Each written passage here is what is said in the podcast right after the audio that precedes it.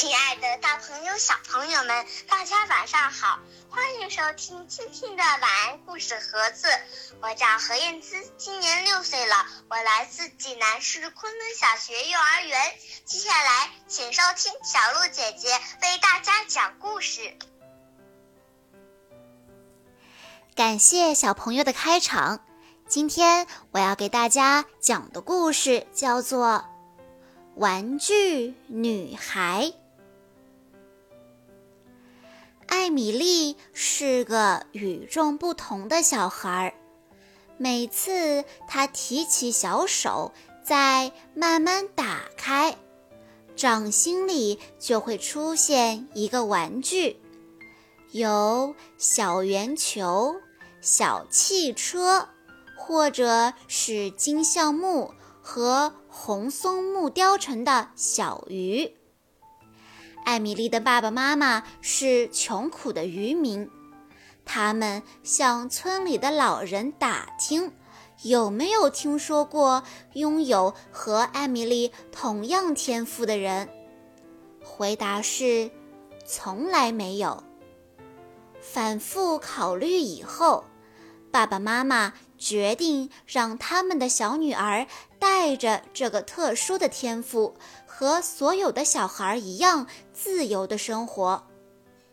从这以后，爸爸每天晚上都要到艾米丽的房间，把她变出来的玩具整理好，放进车库里。等车库放满了，他又把它们移进仓库。等仓库里也堆满了，爸爸只好把这些玩具扔下悬崖。为了不让家里的玩具成堆，艾米丽每天都要到外面去玩。爸爸妈妈总能顺着他留下的那些木头玩具找到他。通常他都在海湾的另一边。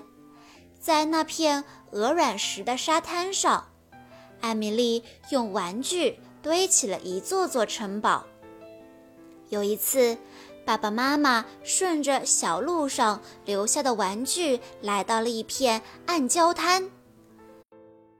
他们看见艾米丽正站在成堆的玩具上，喂空中飞过的海鸟。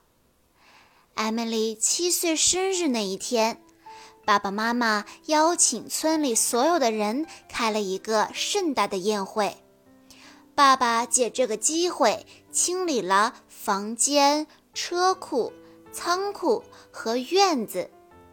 宴会结束的时候，所有被邀请的人都满载而归。从此，大家叫 Emily“ 玩具女孩”。生日的第二天。艾米丽爬上悬崖，仰望蓝天。她决定到城里去。她去城里的医院看望小朋友。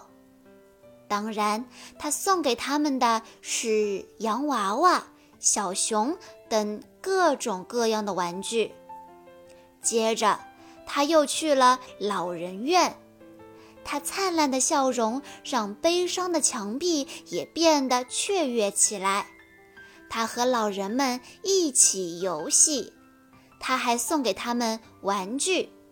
这些玩具唤醒了老人们沉睡已久的童心，使他们获得了久违的欢乐。走进村庄和城镇，艾米丽捏起小手，在。打开小手，在村里的柴堆上变出了数也数不清的玩具。寒冷的冬夜，人们燃烧艾米丽留下的玩具，客厅因此而变得温暖。在一个狂风暴雨的夜晚，渔民们打鱼归来，可唯独不见艾米丽爸爸的身影。好几个水手出海去寻找，可是疾风大浪却让最勇敢的人也退却了。见妈妈哭得伤心，艾米丽跑到了悬崖边。他看着浪花拍打礁石，突然举起了手臂，紧紧地握起拳头，然后又摊开手掌，迅速地、不断地重复着。成堆的玩具便漂浮在了水面上。虽然很害怕，但艾米丽还是跳上了这个由玩具组成的木筏。黎明时分，他已经乘着木筏离开了海湾，向大海驶去。黄昏降临，艾米丽变得越来越勇敢。他的小手因为不停地一握一张而变得通红。越来越多的玩具使木筏越变越大。他带着艾米丽向大海深处驶去。突然，艾米丽的心变得和大海一样辽阔了。她终于找到了爸爸。艾米丽和爸爸手牵着手。乘着玩具木筏回到了岸上，村民们举办了盛大的宴会，庆祝这个不可思议的生命奇迹。整个村庄彻夜狂欢。这个时候，艾米丽一个人正静静地看着自己的手掌在慢慢改变。第二天，艾米丽的特殊天赋消失了。再也没有玩具从他的手里掉下。从此，他用小手抚摸猫咪、小狗、鸟儿，还有小朋友的头发和老人的额头。他抚摸着生活给予他的一切。于是，大家又叫 Emily“ 爱心女孩”。小朋友们。也许我们无法选择可以拥有什么样的天赋，但至少我们可以选择如何面对我们已经拥有的：是独自享用，还是和别人一起分享；是舍弃，还是珍藏。人生啊，就是一个选择的过程。玩具女孩正是这样一个带着爱的光辉选择的过程。